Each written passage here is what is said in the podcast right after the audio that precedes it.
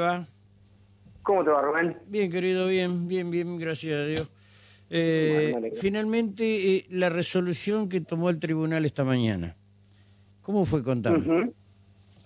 Eh, mirá, salió favorable, nos hicieron lugar a los pedidos de nulidad eh, por, bueno, unas irregularidades que hubo aquí en el, en el Ujú. transcurso de la instrucción. Sí, Este, te recuerdo que esto transmitió con el código viejo. exacto. Este, y bueno, el juez de instrucción procesó por un hecho, ujú, después ese hecho fue reformulado por la, la fiscal, cambió el hecho y sobre ese nuevo hecho no hubo un nuevo procesamiento. Y, y bueno. Maldonado se olvidó de procesarlos. Y bueno, en realidad sí. fue un error mancomunado porque no se lo podemos imputar a nadie porque también ahí el control, a ver, la fiscal Mm. hizo el, cuando hizo el requerimiento de elevación a juicio, también no se dio cuenta que, que sobre ese hecho todavía no había habido este, Eh, procesamiento. O sea que, sí, sí, sí. eh, Es lo- es lo el, el que- control, el control lo puede ejercer el, Claro, es lo que la cámara cuando se le eleva cuando se eleva a juicio así que bueno qué sé yo Es lo que dijeron Este, cuestión ustedes es que- esta mañana acá. Ahora, necesitan lo que dijeron ustedes, eh, bueno, vos te habíamos dejado para mañana, bueno, pero ya, ya surgieron algunas dudas y adelantamos esto. Eh, ¿Qué va a pasar, eh, por ejemplo, con las tres personas que hoy por hoy salen del juicio? Eh, ¿Qué tramitación tienen que hacer? Bueno, ¿Ustedes mirá, o ella? eh, ¿Pedir la absolución o qué?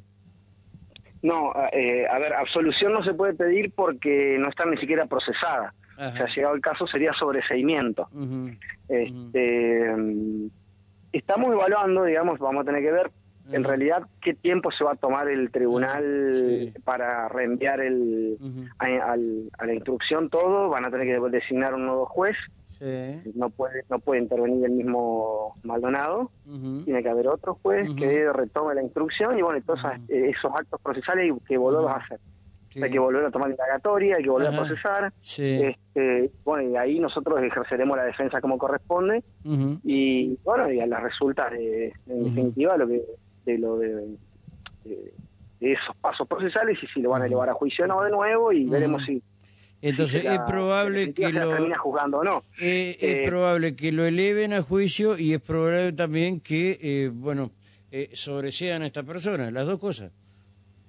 Mirá, eh, hay, existen muchas posibilidades ahí. Puede ser desde una prescripción, puede ser que de hecho esto lo dejó muy en claro hoy el tribunal, es decir, esta, este cambio de calificación que hubo, eh, no solamente cambio de calificación, el cambio de los hechos, no solamente fue la calificación, sino la materialidad del hecho en circunstancias de tiempo, modo y lugar, este, lo dijo el tribunal, nos, in- nos imposibilitó inclusive llegar a algún tipo de salida alternativa, como una probation, por ejemplo. Entonces, eh, por esto es que el futuro dependerá de cómo se den los actos procesales como corresponde. Una vez que se den los actos procesales como corresponde, bueno, ahí veremos si pedimos sobreseimiento, si vamos a juicio o si la causa está prescripta, depende de un montón de factores, digamos.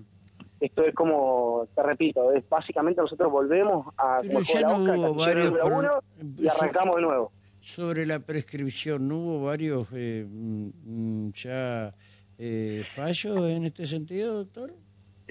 Sí, pero no te olvides que nosotros ahora estamos con una instancia procesal distinta, porque al declararse nulo los actos procesales anteriores, Sí. eh, no hubo impulso del proceso nuevo, entonces eh, es posible, eso Ujú. lo tenemos que estudiar bien todavía, veremos los plazos y si nos dan, eh, según la calificación legal atribuida, si nos dan lo- la, la- la posibilidad de la prescripción. Lo tenemos que terminar de estudiar, te repito, pero eso también depende un poco de, de, de cuáles sean los tiempos de acá para adelante. ¿Y el juicio sigue a los que quedaron imputados eh, con elevación Sí, a juicio en el- firme? la, la nulidad del, del auto de procesamiento, de auto de elevación a juicio, digo, fue parcial, solamente referido a, a nuestras defendidas eh, y, a dos, y a dos más.